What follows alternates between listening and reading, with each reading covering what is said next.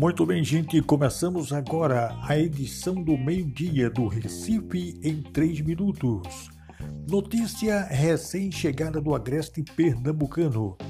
Na manhã do último dia 31 de agosto de 2021, foi encontrado no banheiro do Hospital Mestre Vitalino em Caruaru o corpo de um médico que fazia parte da equipe de anestesistas daquela unidade médica.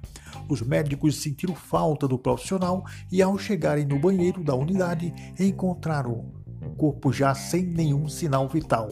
A notícia só foi divulgada agora e estamos repassando para vocês. O corpo do profissional foi encaminhado ao Instituto de Medicina Legal em Caruaru. Maiores detalhes dentro em breve aqui na nossa programação. Fernando Torres, aqui para o Recife em 3 minutos. Thank you.